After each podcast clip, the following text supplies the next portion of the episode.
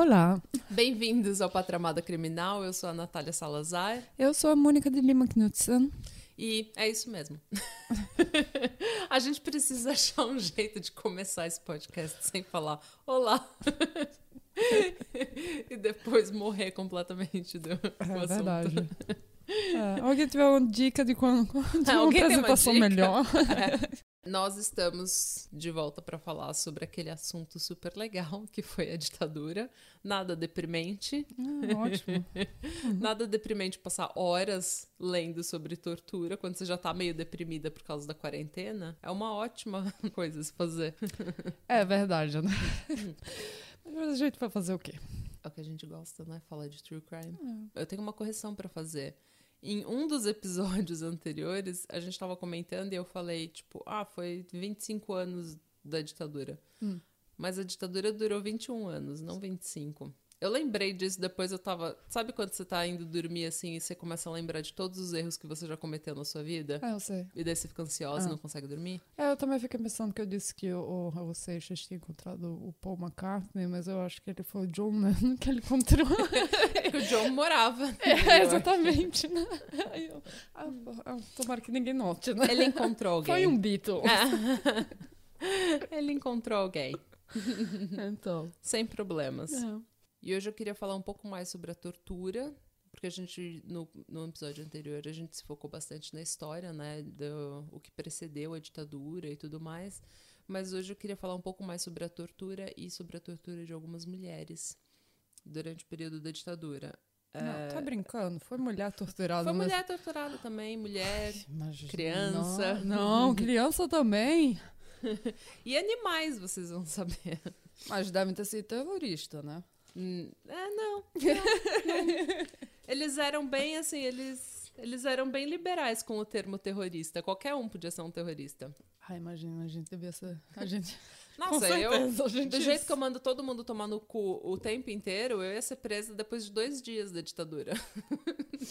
Eu ia fugir pra embaixada norueguesa. Meu plano B sempre. Eu ia fugir pro Uruguai, pra qualquer lugar. Ah, não, meu pai sempre falou. Se você tiver em problema, Vai pra embaixada vai pra norueguesa. embaixada, diz que é, diz que é norueguesa e, e diz que só É. fala- vai falar com a embaixada norueguesa. É, você tem essa vantagem, né? Eu, se eu for na embaixada norueguesa, como. Eles vão mandar você tomar vão- no cu, né? Eles vão mandar eu tomar no cu. Ninguém te quer. Ah, não, mas é assim, né? É, se tiver guerra aqui na Europa, eu vou fugir pro Brasil. Se tiver problema no Brasil, eu vou fugir pra aqui. É, esse é o bom de ter Hum. dois passaportes. E eu só quero reconhecer as minhas fontes. De novo, eu usei o site Aventuras na História. Usei um artigo da revista Olhar, o site brasildefato.com.br, o Documentos Revelados novamente, o jusbrasil.com.br e o pragmatismopolitico.com.br.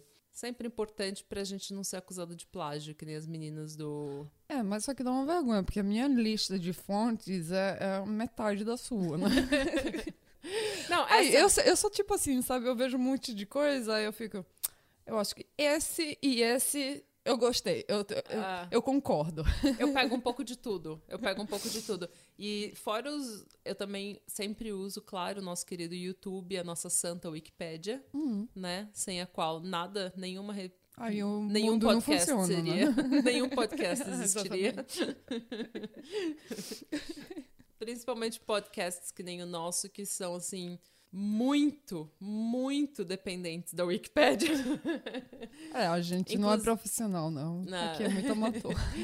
Inclusive, se você puder, doe pra Wikipédia, né? Sempre bom doar uns, uns cinco conto pra Wikipédia, porque afinal de contas ninguém se formaria na faculdade sem ela.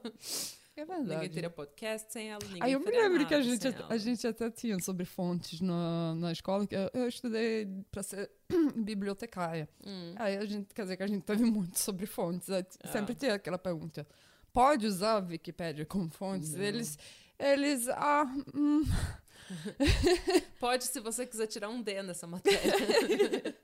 Ah, lá na, na faculdade o pessoal falava, se você usar a Wikipédia Hum. como fonte, a gente desconsidera seu trabalho. É, mas eles deram uma dica que a gente pode, porque a Wikipédia também usa fonte. Né? Você pode usar a É, fonte a fonte da usou, Wikipédia ah, e é, eles é, a- acha geralmente uma material mais é, melhor. Porque daí você. Porque a fonte não foi editada por qualquer um. A Wikipedia pode ser editada É, por qualquer pessoa. Ah, mas agora a gente a gente tá derivando aqui falando É, dos e essa foi prós e aula. contras da, da Wikipédia. Esse é um episódio sobre fontes. A gente É. precisa de uma introdução melhor mesmo. A gente precisa muito de, a gente precisa muito de um curso de comunicação. Mas o importante é que nós não usamos como ah, fontes nada do WhatsApp e nada do Facebook. Nada do que vai ser dito aqui. E, gente, Foi. tem alguém que faz isso. Sim, todo mundo, aparentemente, todos os especialistas de Facebook recebem fake news pelo WhatsApp, pelo Facebook, sabe? Tipo, Ah, é, vacina da, aqueles. da autismo, é, tipo, aquecimento global. Ah, que nem é a, a corona é só um. Um resfriado. Não, eles estão dizendo que a corona foi o, é, é o governo que inventou É, a o corona. governo da nem, China. Nem existe. O governo da China fez o coronavírus num laboratório para desestabilizar a economia. Então, essas fake news, assim, teoria de conspiração passa de um lado para o outro no Facebook, no Ah, e no Por isso que eu não passo mais tempo no, no. WhatsApp. Ah, o Facebook é um antro de tudo que é errado no mundo. Eu só tô no Facebook ainda por causa da minha família no Brasil. Ah. Porque, sinceramente, eu odeio aquele lugar. Bem, só pra então relembrar, o regime militar ele foi assim, ele foi instituído para conter uma ameaça comunista, que na verdade nunca existiu, né? Porque o Jânio era an- anticomunista, o Jango Ele só queria fazer, fazer amigo com todo mundo. é, e o Jango era dono de várias propriedades, então ele o, a única o que ele menos queria era perder as terras dele para uma para um sistema comunista. Mas o que ele queria fazer era colocar, assim, ampliar o voto, ampliar a educação superior, é, fazer uma reforma agrária para aumentar Ele é, queria aumentar a produção a e produção. a- a- a eficiência na, na produção em Ah. agricultura. E era uma ideia boa dele. era uma né? ideia ótima. Mas só que. Mas isso era comunista demais. Então, assim, o golpe, nada mais, nada menos, foi é, a tentativa bem sucedida de uma elite da camada mais alta da sociedade que se sentia ameaçada com o comunismo, ou com a ideia de comunismo, ou com essas reformas progressistas. Foi essa tentativa bem sucedida de abafar isso e se manter no poder e aí eles fizeram isso através de um golpe que tirou um governo que tinha sido democraticamente eleito. Ah, esse soa familiar é porque meio que se repetiu em 2016. Mas não vamos entrar nesse assunto, não é mesmo? Porque a gente tenta não ser política. Mas é difícil É falar. difícil, É principalmente. difícil falar da ditadura e não ficar um pouco É, um pouco, não, pelo menos soar um pouco comunista. Mas é, É. porque é- foi tão ruim que se você não soar comunista, eu acho que você tá um, um pouco tá, tá no lado tá errado do da lado história. errado. Mesmo não sendo comunista, você soa comunista. É. Mas enfim, e o sistema foi implantado. Alguns dizem que era para ser um, um, um estado de transição, em que os militares iam tomar, entre aspas, contas, conta do país até um outro governo ser eleito. Só que desde o primeiro início eles formaram vários órgãos para manter os militares no poder. Uma vez que eles estavam no poder, eles formaram vários, assim, vários departamentos para aumentar a repressão de qualquer tentativa de tirar eles do poder ou de qualquer tentativa de resistir o poder dos militares. Então nunca teve uma intenção real de largar o osso, entendeu? Porque se existisse uma intenção de voltar à democracia, eles não teriam criado tantos a- aparatos para o Estado promovendo a repressão de qualquer tentativa ou qualquer questionamento do poder deles. Alguns dos órgãos que foram criados para reprimir a oposição ao poder dos militares foi o Serviço Nacional de Informações, que uma socióloga americana, Martha Hu- Huggins, afirmou ter sido criado com a ajuda da CIA, que forneceu inclusive uma lista de nomes que eram confiáveis para cada cargo. Ou seja, eles tinham bastante conhecimento sobre o Brasil e sobre quem deveria fazer o quê para manter os militares no poder. Uhum. O Centro de Informação do Exército, o CIE, eh, atuava si simultaneamente como coleta de informação e repressão direta e foi provavelmente a peça mais letal de todo o aparato da ditadura. O CENIMAR e o CISA eram o Centro de Informação da Marinha e o Centro de Informação da Aeronáutica, que também eram tão temidos quanto o CIE, que era eh, assim, onde as pessoas iam para, entre aspas, coletar informações. Uhum. Uh, a OBAN era a Operação dos Bandeirantes, que era um organismo misto formado por oficiais das três Forças Armadas e por policiais civis e militares. E era programada para combinar a coleta de informação com interrogatório e operações de combate.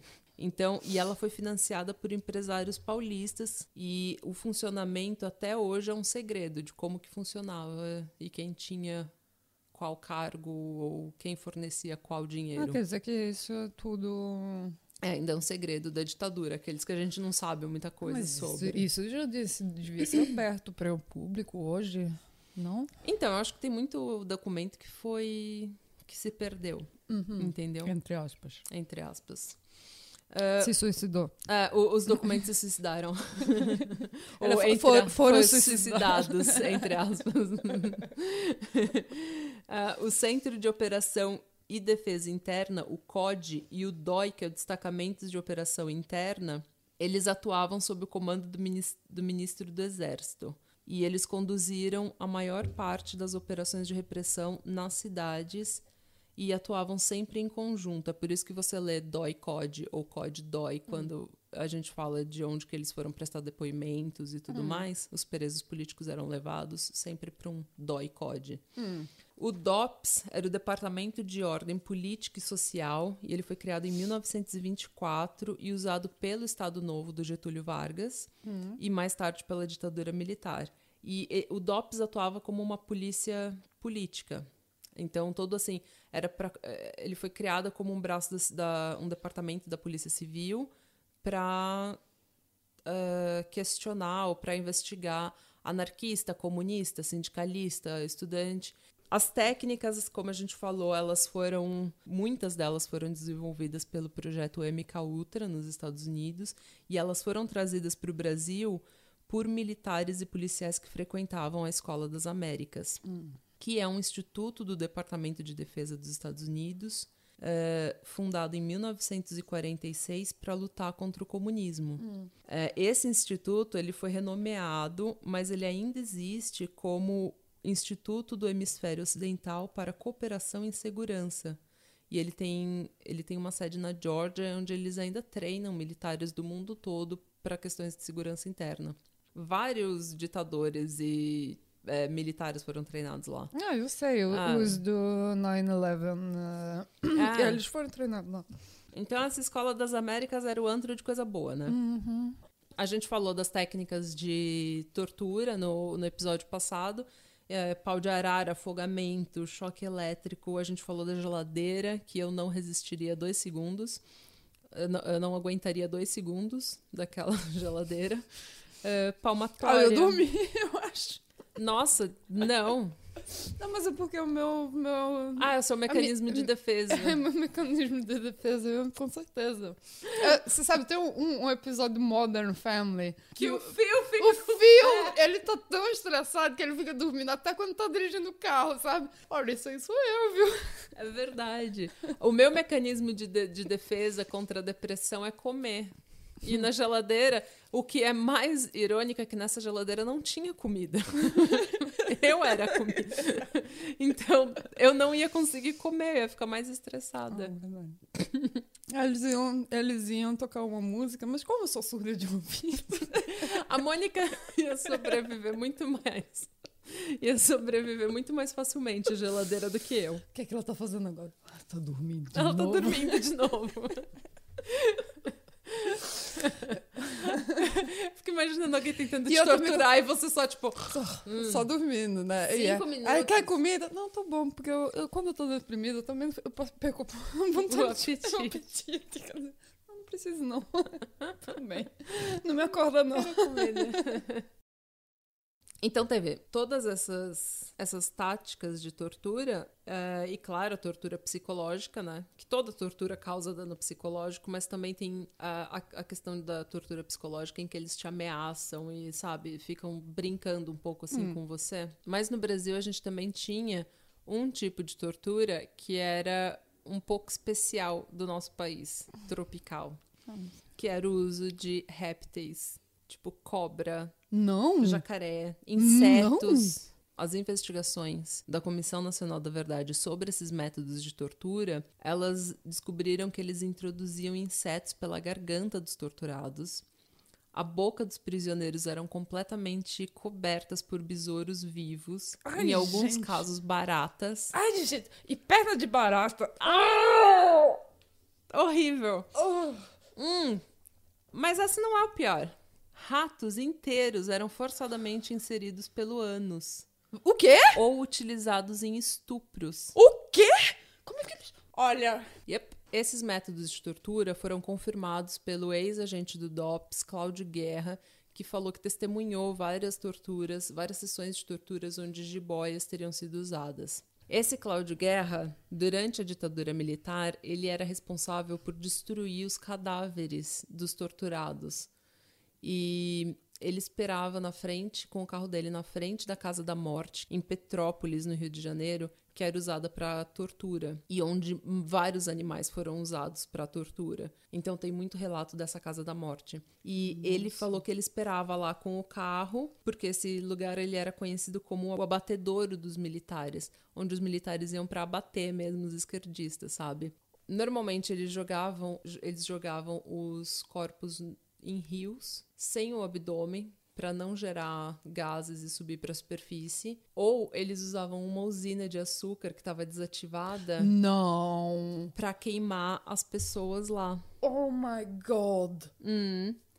E nessa usina de açúcar, o cheiro da putrefação do cor dos corpos não era muito evidente, porque o subproduto do açúcar e do etanol é, é o vinhoto que tem um cheiro muito forte e muito desagradável. O Cláudio Guerra, ele cumpre prisão domiciliar porque ele foi condenado pela morte da esposa e da cunhada ainda na ditadura. É, as duas mulheres foram encontradas no lixão em 1980. Ele garante que ele não matou as duas mulheres, mas ele colaborou com a Comissão Nacional da Verdade e disse que ele já matou é, ou fez ou destruiu mais de 20 pessoas.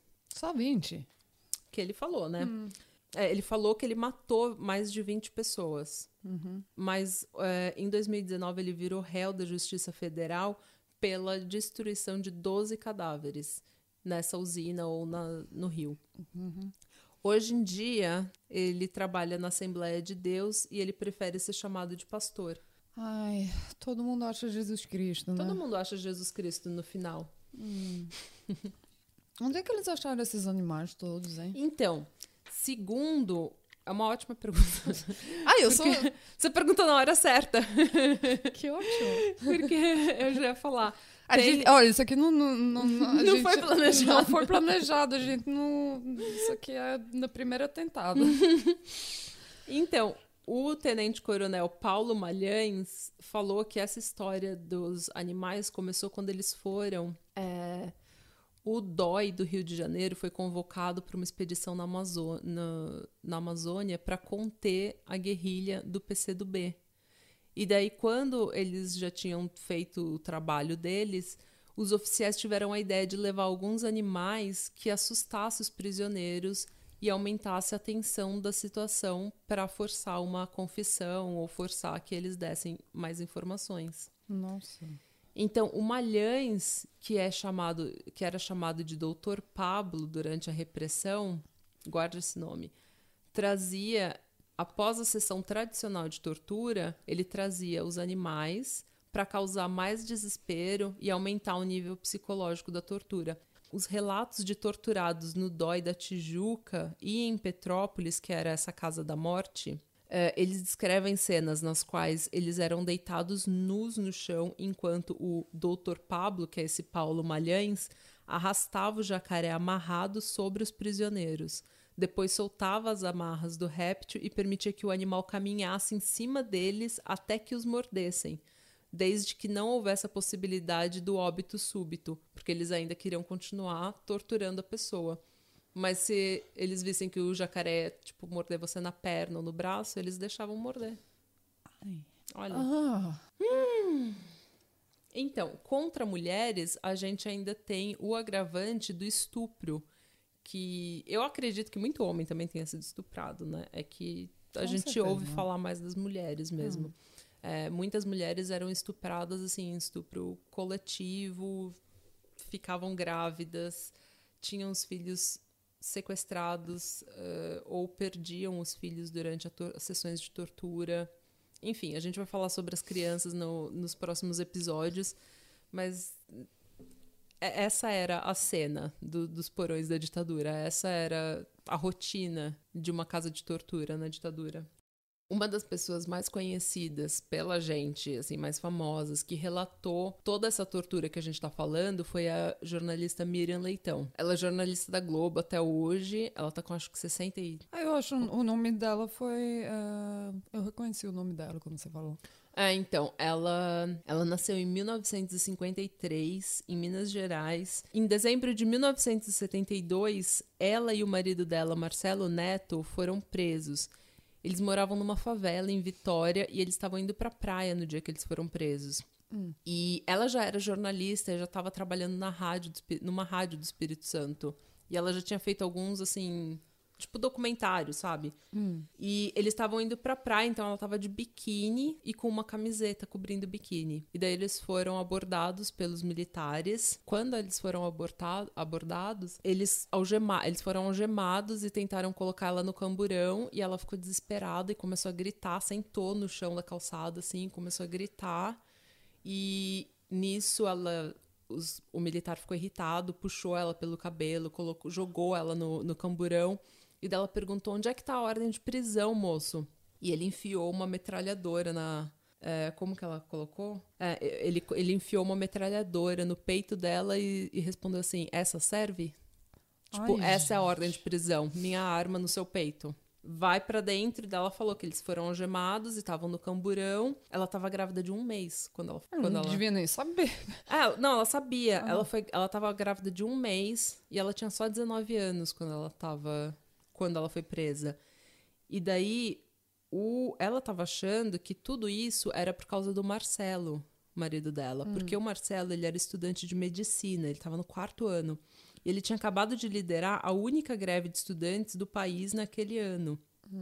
Que trancou, por dois, que trancou por dois dias as aulas na Universidade de Vitória e paralisou os trabalhos no Hospital das Clínicas. Então, ela pensou, provavelmente é por isso, né? Mas deixa eu adivinhar. Só, só, só, pra, só, só tentar adivinhar aqui. Só tô pescando. Foi por causa que ela tava indo de biquíni? Não, Não? Ok. não, não foi. Ah. Mas daí, é porque no- na época do Jânio tinha sido proibido, né? É. Só que não foi por causa do Marcelo que ela foi presa. É, não é só porque ela tava com o Marcelo. Ela foi presa porque também ela era Jornalista. membro, ela era jornalista e membro do Partido Comunista do Brasil. Não, ela também. E olha só o que aconteceu. Daí, eles levaram ela por um corredor, eles separaram os dois, e o Marcelo foi viver o próprio inferno dele, segundo ela, segundo o relato dela. E sobre ela, ela, eu vou ler um pouco assim do, do relato dela, porque eu acho que o relato dela é muito, como eu te falei, é muito forte. Eu tava arrepiada lendo o relato dela, porque esclarece tudo isso que a gente tava falando no episódio anterior e nesse na primeira parte desse episódio. Ela fala assim, ó. "É, sobre mim jogaram cães pastores babando de raiva. Eles ficavam ainda mais enfurecidos quando os soldados gri- gritavam: terrorista, terrorista. Pareciam treinados para ficar mais bravos quando eram incitados por essa palavra. Ah, imagino. Os militares começaram a cantar aquela música. A, a, Amélia não tinha a menor vaidade. A Amélia era mulher de verdade. Só então eu percebi que a minha prisão não era um engano. Amélia era o codinome que o meu chefe de ala do PCdoB tinha escolhido para mim. E eles falaram: Você a partir de agora vai se chamar Amélia. Eu quis reagir na hora, afinal não tenho nada de Amélia, mas não quis discordar logo na primeira reunião com o dirigente. É jornalista mesmo, né? Tem um jeito com as palavras. Tem um que é- jeito. É. O tenente-coronel Geraldo Cândido Sequeira, que exerceu o comando do, terce- do 38º Batalhão, ele fingia que mandava, mas quem mandava mesmo era o capitão Guilherme, o único nome que, que eles conheciam dele. Logo de cara, quando eles, ele começou a interrogar ela, ele olhou pra, ela olhou pra ele, encarou ele e ele deu um bofetão nela já. Já começou batendo nela e falou: "Nunca mais me olhe assim". E daí ela continua aqui o relato dela. Eu fui levada para uma grande sala. Vi um pequeno palco elevado onde eles me colocaram de pé e me mandaram não encostar na parede. Chegaram três homens à paisana. Mandaram eu tirar a roupa. Eu tirei o chinelo e um deles me bateu. A roupa, tira toda a roupa. Fui tirando a roupa constrangida, cada peça. Quando estava nua, eles mandaram entrar uns dez soldados na sala. Não. Eu tentava esconder a minha nudez com as mãos. Um homem de cabelo preto falou: Posso dizer a todos eles para irem para cima de você, menina. Aqui não tem volta. Quando começamos, vamos até o, até o fim. Ai, nossa. Só esse tipo de tortura para uma menina de 19 anos, grávida de um mês, que você sabe que você pode per- perder seu filho a qualquer momento no primeiro tri- trimestre, sabe? Eles saíram e o homem de cabelo preto, alguém que alguém chamou de Dr. Pablo, reconhece? Sim. Voltou trazendo uma cobra grande, assustadora, que ele botou no chão da sala, e antes que eu a visse direito, apagaram a luz. Saíram e me deixaram ali sozinha com a cobra. Eu não conseguia ver nada, estava tudo escuro, mas sabia que a cobra estava lá. A única coisa que lembrei naquele momento de pavor é que a cobra é atraída pelo movimento. Então fiquei estática, silenciosa, mal respirando, tremendo. Era um tremor que não era de frio, vinha de dentro. Ainda agora, quando falo nisso, o tremor volta. Tinha medo da cobra que não via, mas era minha única companhia naquela sala sinistra. A escuridão, o longo tempo de espera, ficar em pé sem encostar em nada, tudo aumentava o sofrimento. Meu corpo doía, era só eu ali. Eu, sozinha, nua. Só eu e a cobra, eu e o medo. Lembro que quando aqueles três homens voltaram, davam gargalhadas, riam da situação. Eu pensava que aquilo era só sadismo. Não sabia que na tortura brasileira havia uma cobra, uma jiboia usada para aterrorizar, e que, além de tudo, tinha o apelido de Miriam. Nem sei se era a mesma. Se era, talvez fosse o motivo de tanto riso. Miriam e Miriam, juntas na mesma sala. Essa era a graça, imagino. Nossa. Olha só. Ai, gente. Daí ela fala assim, ó, que o, o tal do Dr. Pablo, que a gente sabe agora que é o tal do Paulo Malhães. É Paulo Malhães o nome dele? É, Paulo Malhães. Ela fala que ele voltou com depois com outros dois homens e encheram ela de perguntas, começaram a questionar ela. E era as perguntas de sempre, né? Ah, quem que você conhece? Onde é que eles estão? Que, que, você- que informação você tem? Blá, blá, blá. E eles davam tapa nela, puxavam o cabelo dela, bateram. Ela ficou com uma ferida na nuca que encharcou o cabelo dela de sangue. Ai. E ela não podia se lavar. Ela não tinha, assim, comida. Ela não tinha direito a um advogado, a um telefonema. Ninguém sabia que ela estava presa. Acho que o pai dela ficou, ficou sabendo depois de uns três, quatro dias que ela estava presa já e torturada. E ela não tinha nem o que, ela não tinha nem o que vestir, porque ela ainda estava com o biquíni, chinelo e uma camiseta por cima do biquíni. Ai, E era nossa. tudo que ela tinha. Ela diz, ela relata depois que ela entrou no quartel pesando 50 quilos e saiu três meses depois pesando 39 quilos. Grávida de quatro meses, pesando 39 quilos. Esse bebê sobreviveu mesmo, né?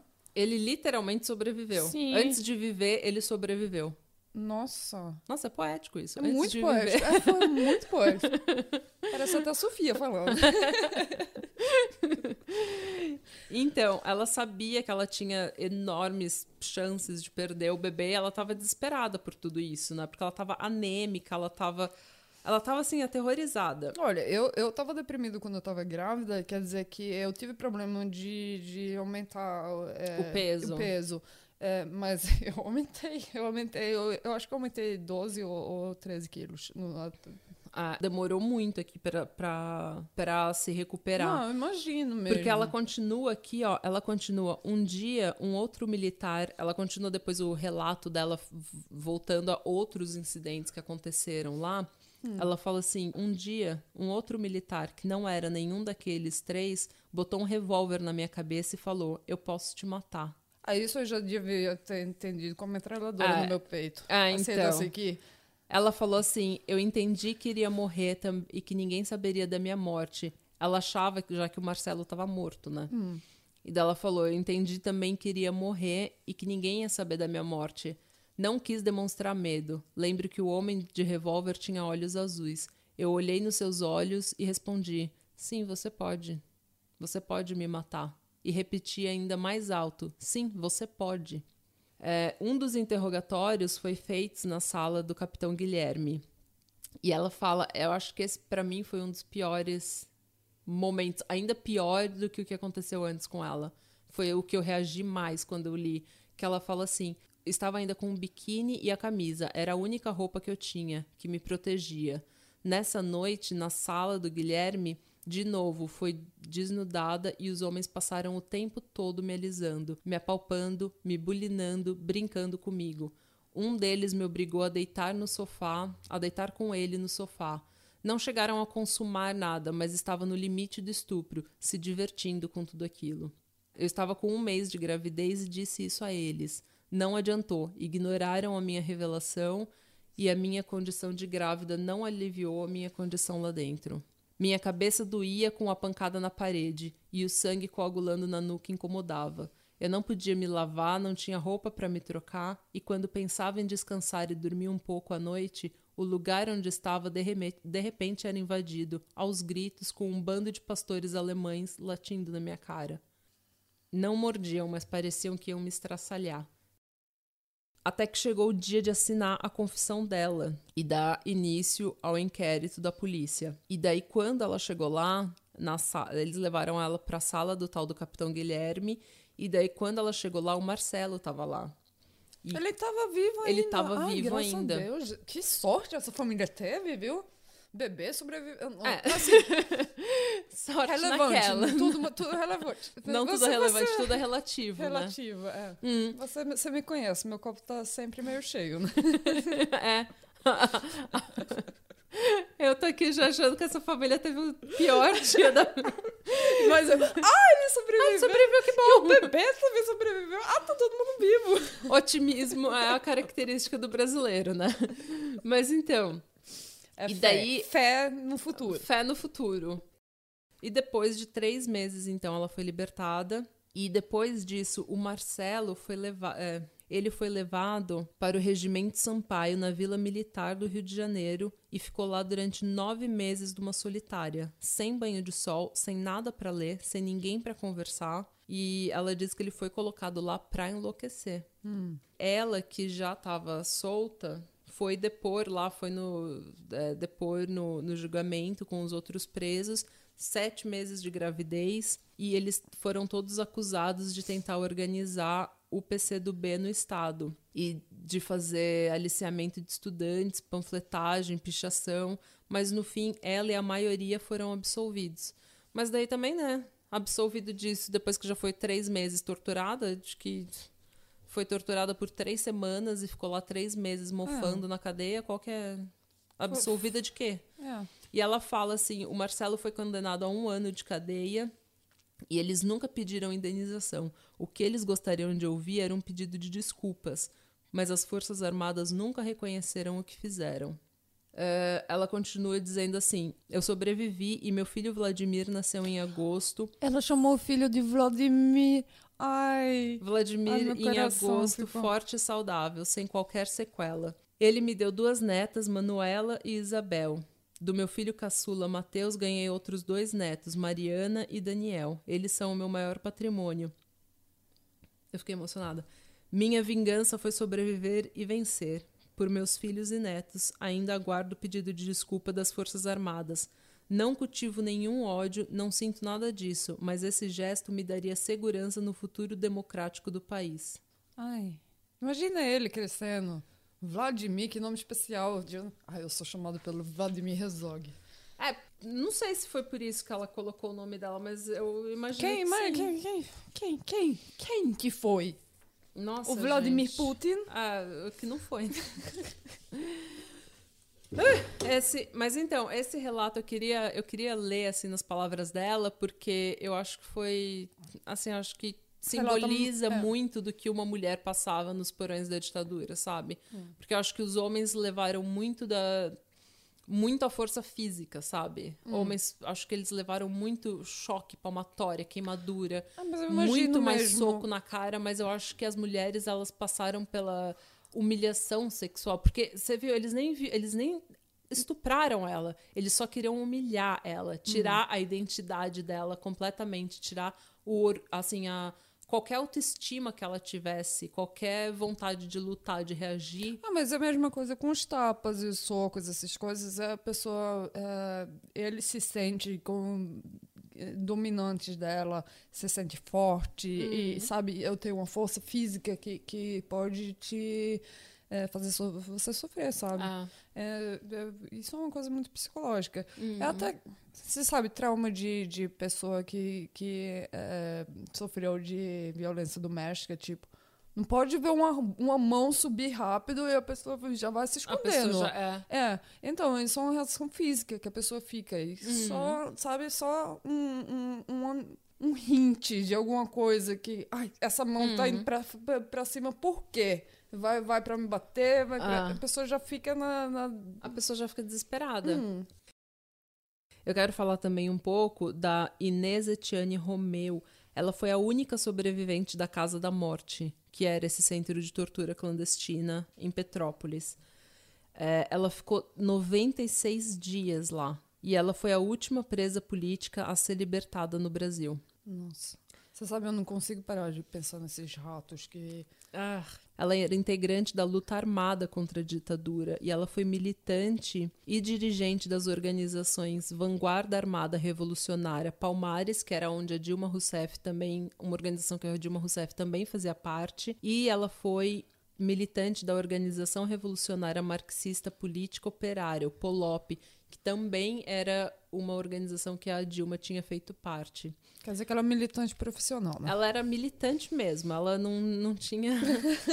ela o CV tinha. dela é só. É, ela tinha a carteirinha de rebelde. É, imagina. É, no dia 5 de maio de 1971, Inês foi detida em São Paulo sob a acusação de participar do sequestro do embaixador suíço Giovanni Bucher, ocorrido meses antes no Rio de Janeiro. Para escapar das torturas, ela disse que ela tinha um encontro com um companheiro de organização no Rio de Janeiro.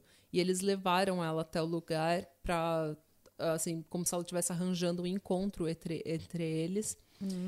E quando ela chegou lá, ela tentou se suicidar, eh, se jogando na frente de um ônibus. E daí ela foi então levada à casa da morte em Petrópolis e ficou, duze- e ficou 96 dias sendo humilhada, torturada e estuprada. Ai. Ela fez três tentativas de suicídio durante esse tempo, em 96 dias. Ela só foi liberada, libertada quando ela fingiu concordar com dois de seus algozes, né, dois dos militares, para trabalhar como infiltrada para o Centro de Informações do Exército. Ela foi libertada, doente, e foi jogada na casa de uma irmã em Belo Horizonte, pesando apenas 32 quilos. Nossa! 32 quilos. Nossa Senhora. Eu acho que é- minha filha pesa 32 quilos. Ah, ela foi levada ao- pela família a um hospital onde sua prisão foi oficializada. Ela foi condenada à prisão perpétua e ficou presa até 1979, quando ela tornou público todo o seu martírio. Após a sua libertação, graças à lei da anistia, ela dedicou a vida dela inteira para contar a história dela e lutar pelos direitos humanos e pela é, pelo esclarecimento do que aconteceu nos porões da ditadura, né? Em 2003, ela, ela tinha 61 anos e contratou um marceneiro para fazer um serviço no apartamento dela. E depois disso, ela foi encontrada caída, toda ensanguentada, com traumatismo craniano. E a polícia no registrou a no boletim de ocorrência registrou que ela tinha tido um acidente doméstico. Porém, o relatório da Santa Casa informa que o traumatismo craniano foi causado por múltiplos e diversos golpes. Ou seja, tinha alguém tentando Mas matar ela, ela morreu. Não, Não? ela não morreu. Mas ela entendeu que tinha gente tentando matar ela porque ela estava contando para todo mundo o que, que tinha acontecido nessa tal Casa da Morte. Porque essa Casa da Morte em Petrópolis, ela era clandestina. Então, entre aspas, ela nunca existiu. Não existiu. é. Entendeu? Só que ela tava. Ela e vários outros sofreram torturas lá, então eles estavam botando a boca no mundo. É que nem falar que ó, Auschwitz não existe. É. Em 2009, ela recebeu o Prêmio de Direitos Humanos na categoria Direito à Memória e à Verdade. E em 2014, em audiência da Comissão Nacional da Verdade sobre a Casa da Morte, ela reconheceu seis dos seus torturadores. Nossa. Não, Imagina, depois de todo esse tempo. Mais. Foi em 2003 que ela, que ela, que ela foi Ela foi atacada. E ainda em 2013 o pessoal ainda tá... Ela não parou. Não, mas Ninguém imagina, para essa eu- mulher. sim. Ela era a badass. Mas que bom que ela continua. Mas e ainda tem alguém aí que tá pensando, não, Tem. tem que calar a boca dela, porque é 2013 ela ainda tá falando sobre isso. Sim. e- Até hoje, até hoje tem gente que esse Cláudio Guerra que eu falei, esse ex-delegado do DOPS, O pastor? ele, o pastor, ele teme ainda que alguém vá matar ele pelo que ele fala, porque ele nunca negou os crimes dele. E ele fez documentário, ele É, fez senão livro. não vai pro céu, né? Entendeu? Ele nunca negou os crimes dele. Então, ele até hoje ele morre de medo que alguém vá tentar matar ele. Até hoje tem gente que tenta, porque tem muitos militares que Quer dizer que vem alguém enriqueceram, procurar tem a gente muitos- aqui na Noruega, porque a gente tá fazendo esse podcast agora de... Que venha, que venha, desço-lhe o cacete. Vai mandar todo mundo tomar no cu. Manda tomar no cu. Tô preparado com o palito de dente aqui. Imagina, gente. Imagina, eu não, não sobrevivo três minutos de tortura, eu entrego todo Na mundo. geladeira. Todo mundo sabe agora que você adora a geladeira. né? Ah, gente do céu. Mas, Mas, então, é, e daí, gente- de brincadeira sério, se a gente desaparecer, ah, se a gente desaparecer, vocês já sabem o que aconteceu. É. No dia 27 de abril de 2015, Inês Etienne morreu enquanto dormia na sua casa em Niterói com 72 anos. a dormir em paz. Gente do céu, eu não consigo nem imaginar o que ela passou. Uma outra que eu quero falar é a Aurora do Nascimento Furtado. Ela era militante da Ação Libertadora Nacional, que foi um grupo também de, de resistência, e ela foi assassinada pela ditadura militar aos 26 anos. Ela estudava psicologia na Universidade de São Paulo e foi militante do Partido Comunista Brasileiro até que o AI-5 eh, foi instituído e ela passou a clandestinidade. Ela, ela virou clandestina, assim, ela se escondeu e começou a trabalhar com a Ação Libertadora Nacional. Em 1972, ela foi presa, torturada e. Gente, olha só, ela sofreu torturas no pau de arara, sessão de choque elétrico, espancamento, afogamento, queimadura e ela foi submetida à coroa de Cristo, que é uma Não. tira de aço com parafusos colocadas em volta da sua cabeça que gradativamente são apertados e escutei leva ao esmagamento do crânio, fazendo os olhos saltarem para fora das órbitas. Ai, nossa. Por que, que eu já ouvi falar nisso? Eu acho que ela não, essa tortura, eu acho que ela é meio medieval, ela não é, deve, deve ser. ser mesmo. Se não é medieval, pelo menos parece. É. Não que as outras sejam muito não, melhores, né? É. Então, e tem tantas, tantas, tantas outros, eh, outras mulheres brasileiras e eh, que sofreram eh, durante esse tempo sofreram coisas terríveis. Eu de novo sugiro que a gente vá no na, no site Memórias da Ditadura e leia a biografia dessas mulheres, dessas pessoas que resistiram à ditadura, para a gente saber e honrar um pouco a memória delas. Uma outra que todo mundo conhece, porque virou filme no Brasil, acho que. Eu acho que eu ainda morava no Brasil, faz uns, pelo menos 10 anos que esse filme saiu, então. É a Zuleika Angel Jones, que é conhecida como Zuzu Angel. Ela foi uma das maiores estilistas do país. E as coleções que ela fazia, tanto antes quanto depois, assim, da, da ditadura, ela sempre continha umas estampas, sabe, de guerra, de morte, de natureza, de pássaros em gaiolas. Ela sempre fez, assim, uns as passarelas dela sempre tinham um teor Moda político. tropicana, tipo. É, mas elas sempre tinham um teor político, sabe? Ela sempre Sim, mas usava. o Tropicana foi um período É. político de... Ela sempre usava, assim, a voz dela na moda como um protesto. Então, toda passarela, aquela show de passarela, tinha um protesto eh, nas entrelinhas, pelo menos. E Que é o melhor tipo de moda. é o melhor tipo de moda. É, em maio de 1971, o filho dela, Stuart, como é o nome dele? Stuart Edgar Angel Jones, foi o filho dela, ele fazia parte do movimento revolucionário do 8 de outubro, que é o MR8. Ele foi preso no Rio de Janeiro e levado à base aérea do Galeão. E segundo eh, depoimento de um preso político chamado Alex Polari de, de Alverga, Stuart foi brutalmente torturado e não resistiu, vindo a fa- falecer naquele mesmo dia. A partir daquele momento, ela passou a buscar a Zuzu Angel, passou a buscar mais informações sobre o filho e ela lutou a vida inteira para saber onde é que o filho estava e eh, pelo direito de sepultar o filho dela, porque ela já tinha entendido que ele estava morto, mas ela nunca tinha recebido nenhuma eh, nenhuma prova oficial ou o corpo dele para ela poder sepultar. E em 1976, ela morreu num acidente muito suspeito de carro no túnel Dois Irmãos em São Conrado, São Conrado. E a ditadura classificou isso como um Que nem a Diana. é, ela como um, um acidente normal, só que a Comissão Especial sobre Mortos e Desaparecidos Políticos julgou o caso e reconheceu o regime militar como responsável pela morte da estilista. Segundo depoimentos, ela teria sido jogada para fora da pista por um carro pilotado por agentes da repressão. O túnel hoje é chamado Zuzu Angel. Então, não que isso seja uma grande uma grande É. um grande consolo, né?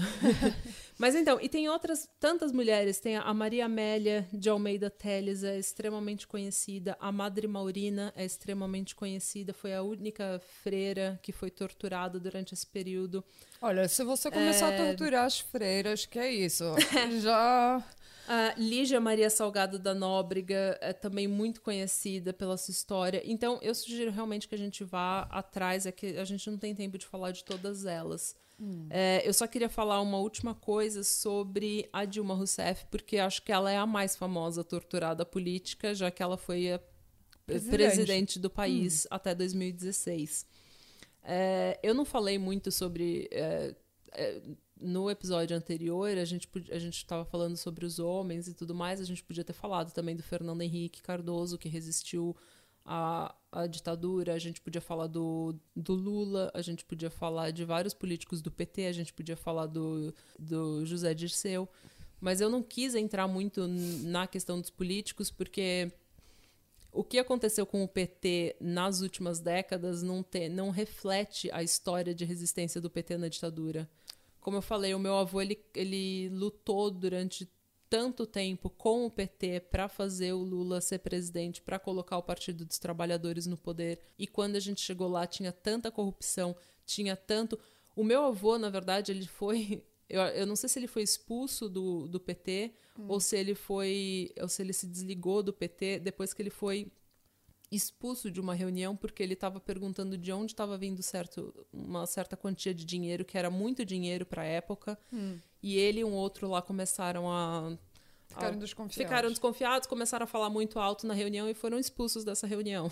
Aham. Isso já na década, acho que início da década de 90 e a final da década Ninguém de 80. deu uma perna debaixo da, da É. mesa, né? Então, assim, o que aconteceu com o PT nas décadas depois da ditadura foi não só o que eu considero uma traição pessoal da minha família inteira e da, do, do- da, da minha Ah, própria mas eu ideologia. também, porque eu tenho a minha imagem do tipo do PT, do, do Lula e tudo mais. É, é aquela imagem que eu tinha de antigamente, que eu sabia que o, o Lula sempre, tava, sempre tentou ter presidente, mas nunca ia ser. Uhum. É- Era assim quando eu cresci. E que ele tinha, tinha lutado hum, pelos metalúrgicos, é, é, inteira. ah. sindicatos e, e na, na ditadura. Quer dizer que eu tinha, assim, Não, a, Lula, minha, a minha imagem do Lula é, em relação que, ao que ele tinha feito até aquele ponto, era positiva. É. Eu, eu achava que, olha, ele teve muita, muita coisa que ele teve que lutar pra chegar onde ele estava hoje. Porque ele veio do nada, ele era analfabeto, ele era É, ele metalúrgico.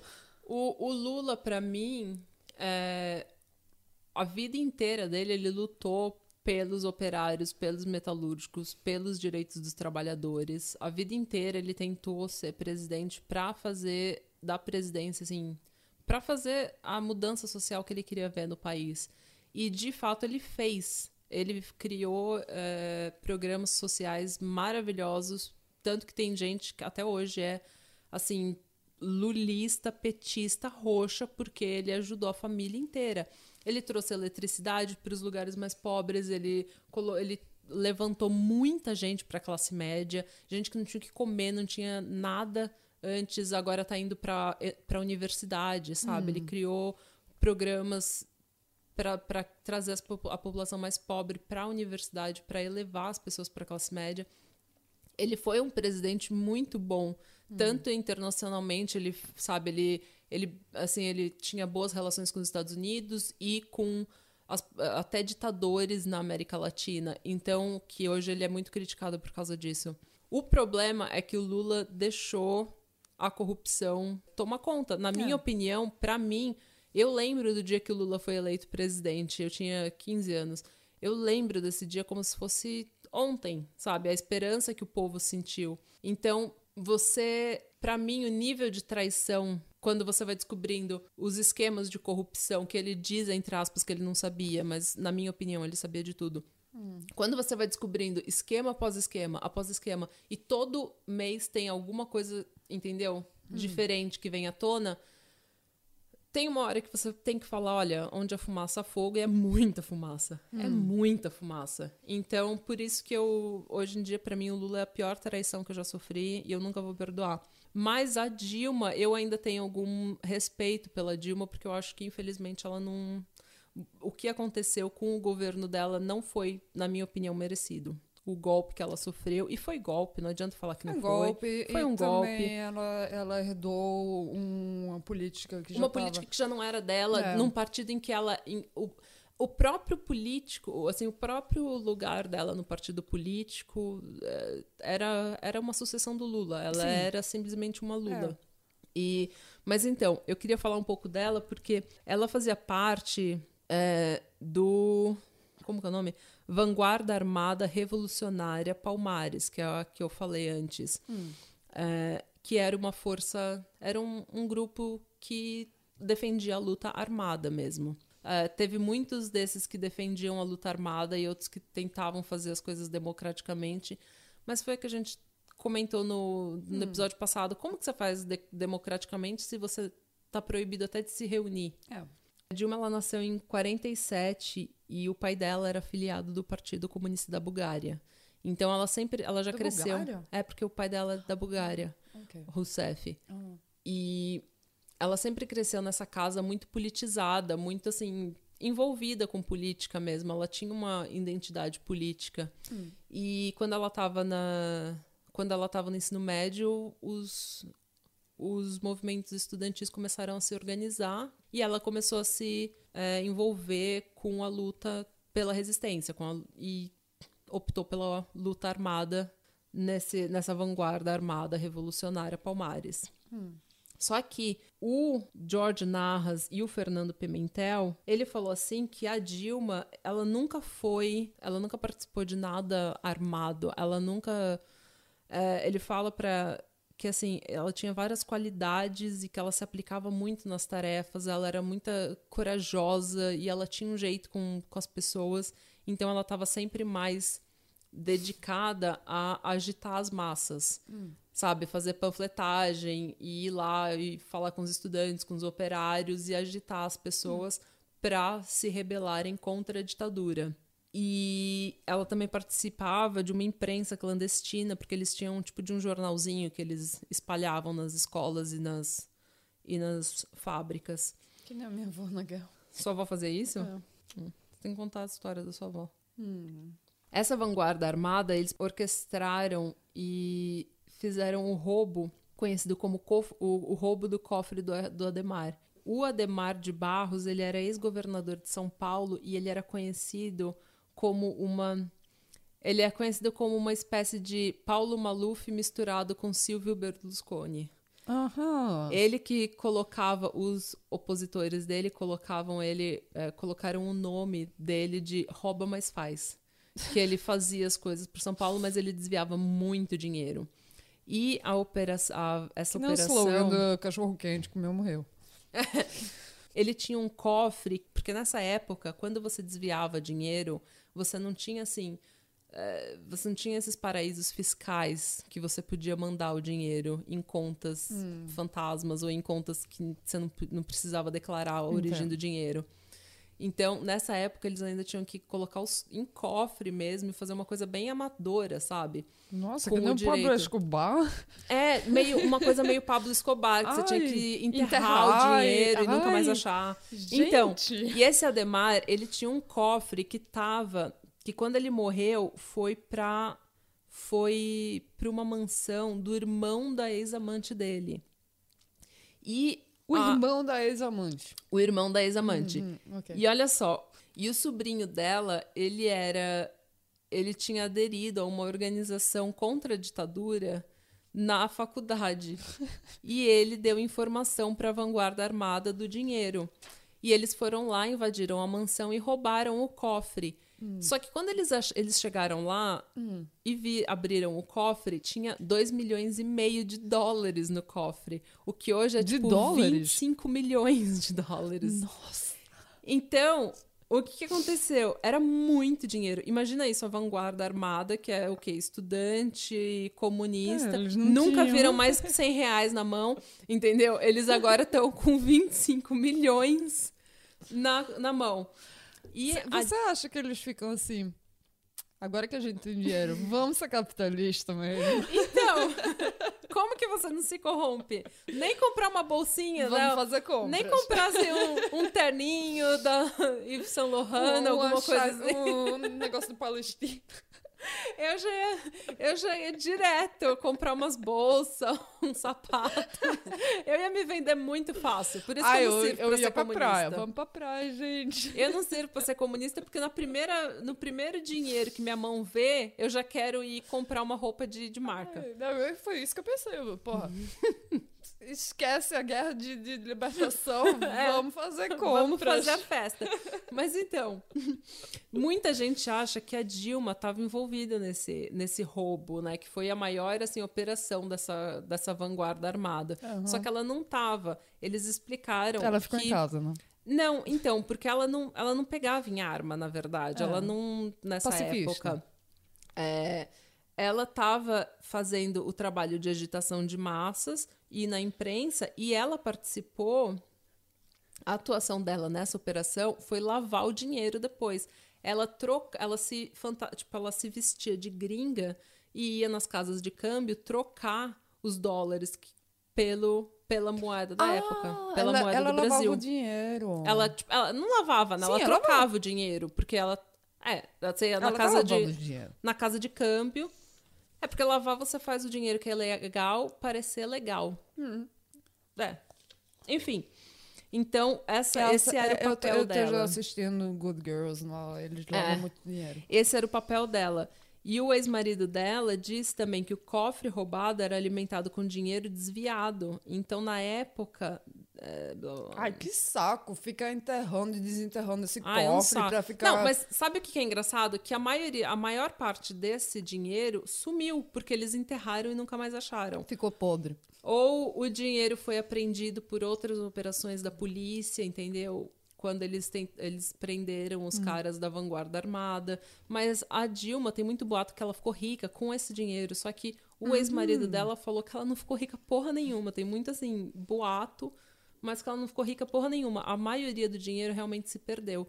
O que não é difícil de imaginar, porque como eu, eu falei, na, na mesma hora que meu dinheiro, que minha mão visse Ai. aquele dinheiro, eu ia comprar umas roupas de marca e nunca mais ninguém ia me achar. E também ainda tem gente lá na Colômbia até hoje procurando procurando dinheiro do... dinheiro do Pablo Escobar. É, exatamente.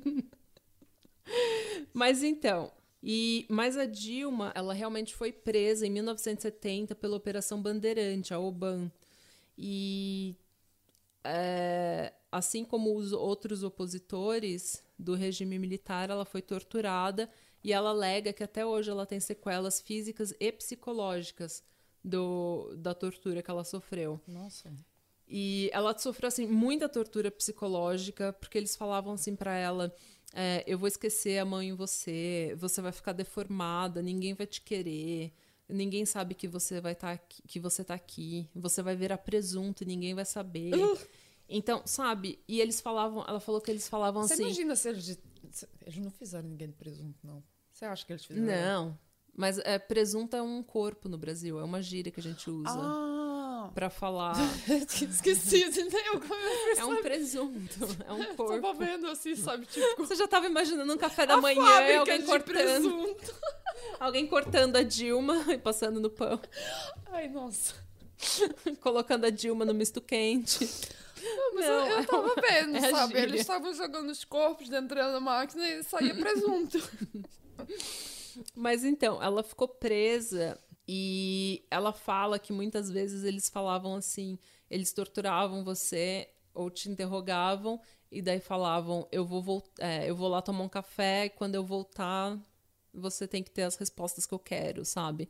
E daí ela ficava lá aguardando para ser torturada. E ela falou que o pior da tortura para ela era esperar, hum. esperar para apanhar, porque você ficava imaginando tudo o que ia acontecer com você. E ela sofreu muito, assim, é, soco, palmatória, choque na cabeça, foi pro pau de arara. Araira. foi pro pau de arara. e daí ela fala assim: é, ela teve um, um dente arrancado a soco da boca dela. Ela falou que um, um, dente ficou mole, apodreceu na boca dela, e depois, quando ela tomou outro soco numa outra sessão de tortura, o, o dente dela caiu. E a mandíbula dela ficou toda zoada por causa disso. Ai, nossa. Mas ela falou assim: Eu acho que nenhum de nós consegue explicar a sequela. A gente sempre vai ser diferente. No caso específico da época, acho que ajudou o fato de, o fato de sermos novos. Agora, o fato de ser mais novo também de, de ser mais novo também tem uma desvantagem. O impacto é muito grande. A gente consegue suportar a vida melhor quando se é jovem, fisicamente, mas a médio prazo o efeito na gente é maior justamente por sermos jovens. Fiquei presa três anos. O estresse é feroz, inimaginável. Descobri pela primeira vez que eu estava sozinha. Encarei a morte e a solidão. Lembro-me do medo quando minha pele tremeu tem um lado que marca a gente pelo resto da vida. E dela fala que ela teve também muita é, hemorragia, ela teve várias feridas, vários ferimentos durante esse tempo e tudo mais. E ela fala que hoje em dia a tortura é ela, faz parte dela. Então, que ela, ela é tá fazendo errado. Eu não sei, eu não é, sei. Eu não, eu tô pensando, eu não ia fazer isso, não. É, eu também não. Eu acho que eu. Olha, na verdade, eu, eu já falei aqui nesse podcast uma vez que se eu fosse torturada, eu ia virar a maior porra louca da face da Terra, ia virar uma Kill Bill, sabe? Ia ter que matar todo mundo que me torturou. Mas eu não sei também porque eu sou meio mole. Então, mas é, é isso. Essas são, essas são as histórias que a gente tem para essas histórias tão legais é e tão divertidas. Legal, super lentamente. Na semana que vem a gente vai falar de criança. a gente vai falar de criança. Ai, vai ficar super lentamente, sabe? É. Não, mas então, essas, essas são as histórias que eu queria compartilhar e tem tantas, tantas outras. Como a gente falou, eles estimam que 20 mil pessoas tenham sido torturadas durante a ditadura. Então, tem milhares de histórias que a gente nunca vai ouvir, milhares uhum. de histórias que se perderam, milhares de mulheres que foram estupradas e tiveram imagina, animais. Imagina se aquela mulher fosse a única que sobreviveu naquela casa da morte. Imagina quantas é. pessoas que não morreram lá. Quantas pessoas que não morreram lá. Exatamente. Nossa. Eles dizem, eu, eu li em algum artigo, agora eu não vou achar, mas eu li em algum artigo que eles estimam que eram 20. Mas eu duvido que era 20. Só 20? Eu duvido que, tinha, que tenha morrido 20 lá. Porque se o, Traz o esse tal do Cláudio... Na, do Amazonas lá pra, só, só, só pra 20 só pessoas. Só pra 20 pessoas? Não. Não, eu acho que nessa casa da morte morreu muito mais. Ah, mas com como era uma casa clandestina, eles não que entre aspas nunca existiu é. e as forças armadas nunca reconheceram nada do que eles fizeram. Nossa é muito difícil apurar. e eu fico pensando, eles, a Inês, que foi a única sobrevivente, eles tentaram silenciar ela. Hum. Quantos mais casos de gente que realmente eles conseguiram silenciar, a gente não sabe. Muita gente que ou foi testemunha, ou que trabalhou Não. nessa casa da morte, ou em outros pontos clandestinos de tortura, que a gente não tem a menor ideia, nunca vai ter ideia, nunca teve documento nenhum, porque era tudo clandestino. Imagina, e quem tava lá mato. foi morto, assassinado, pra não falar, não É abrir a verdade, boca. viu? A- a- acho que os números, assim, são. Se a gente soubesse do número, ia pelo menos umas quatro vezes maior do que a gente imagina. É, mas é, é o que a gente Mas tá isso é o que eu descobrindo. Tem acho, tanta né? história que eu, eu não tinha nem a maior... Eu sabia que tinha acontecido muita, muitas coisas terríveis na ditadura militar, mas alguma dessas histórias, eu fico assim pensando... Até uma das histórias que eu vou falar na semana que vem, eu fiquei assim... Como é que isso aqui aconteceu? Como que acontece? esse- Como é que acontece que, que levam 100 crianças e, e jogam no meio do mato e nin- ninguém sabe disso? Uhum. Não, é. Porque, na verdade, é o que. Também é, a gente já falou isso. O, a gente conversa sobre pessoas, sobre psicopatas e serial killers que torturam, estupram e matam as pessoas. Só que aqui. A- O psicopata é o Estado. Ele tem todo o, a- o apoio legal do Estado, das leis. Ele tem todo o aparato militar para fazer as pessoas desaparecerem. Ele tem todo, tipo. Sabe, se um militar, tem o uma pessoa do todo. governo com poder, ela pode fazer uma pessoa desaparecer muito facilmente. Ela Vai pode ser matar uma pessoa muito facilmente. Entendeu? Então, se- imagina um psicopata que tenha toda a imunidade, todo o estado do seu lado, ele vai fazer o que ele quiser. É por isso que muitos psicopatas eles vão para Para as Forças Armadas. Exatamente. Ou para guerrilha também. Vamos fazer um meia-culpa aqui, porque tem muito. Muito nessas guerrilhas de resistência, Imagina. Partido Comunista, atrai também muita gente Tanta podre. gente que tem assim problema psicológico, que, que sabe que torturando bichos quando, quando são crianças Ah. e, e vão ah, você vai trabalhar aqui e o seu trabalho é torturar outras pessoas. Imagina esses sadistas. Ah. Ai, ai, eu fico- ai, que nojo. É horrível. Mas enfim. E a gente volta na semana que vem para falar sobre mais coisas terríveis. Eu espero que vocês tenham gostado desse episódio, que vocês tenham aprendido alguma coisa e que isso sirva de alguma coisa para vocês e para informar vocês politicamente e continuem lendo sobre a ditadura, continuem buscando a verdade, continuem apoiando é, organizações que buscam a verdade, porque elas são importantes. E é isso. Se você gostou do nosso podcast, siga a gente no Instagram, é, no, no Podcast, ou no Twitter, arroba patramadapod. Mande um e-mail pra gente no patramadapod.gmail.com.br, não. E eu tava, eu Não tava pensando na BR. minha cabeça, ai, ela agora ela sabe de. Ela sabe de tudo, mas fudeu no final. patramadapod.gmail.com Se você gostou, dá um, um- uma força pra gente nas redes sociais, compartilha, faz um stories, indica pra um amigo pra gente continuar fazendo E esse se tiver alguém no podcast. Twitter, será que vocês podem dar, dar umas 5 estrelas? Só uma pessoa dá umas 5 estrelas, porque a gente te- teve alguém que deu uma estrela pra lá, pra gente lá no, no Não é no Twitter, no, no Twitter não, iTunes. no, no iTunes. Quer dizer que vocês podem dizer que é, se você- gostei sem perceber, não, não concordo, pode escrever qualquer coisa. Então, se você quiser dar umas cinco estrelas e depois falar, né? Curtir sem perceber, não, não, não sou a favor, mas dá cinco estrelas. É, às vezes cinco estrelas que são importantes. Pelo menos umas cinco estrelas, só pra balançar com a estrela, sabe? E a gente volta na semana que vem, então. É, É isso. é isso. Obrigada e Radebra. Adebra. Tchau! Heido! Este podcast faz parte da Podcast. Conheça os demais podcasts acessando podcast.com.br.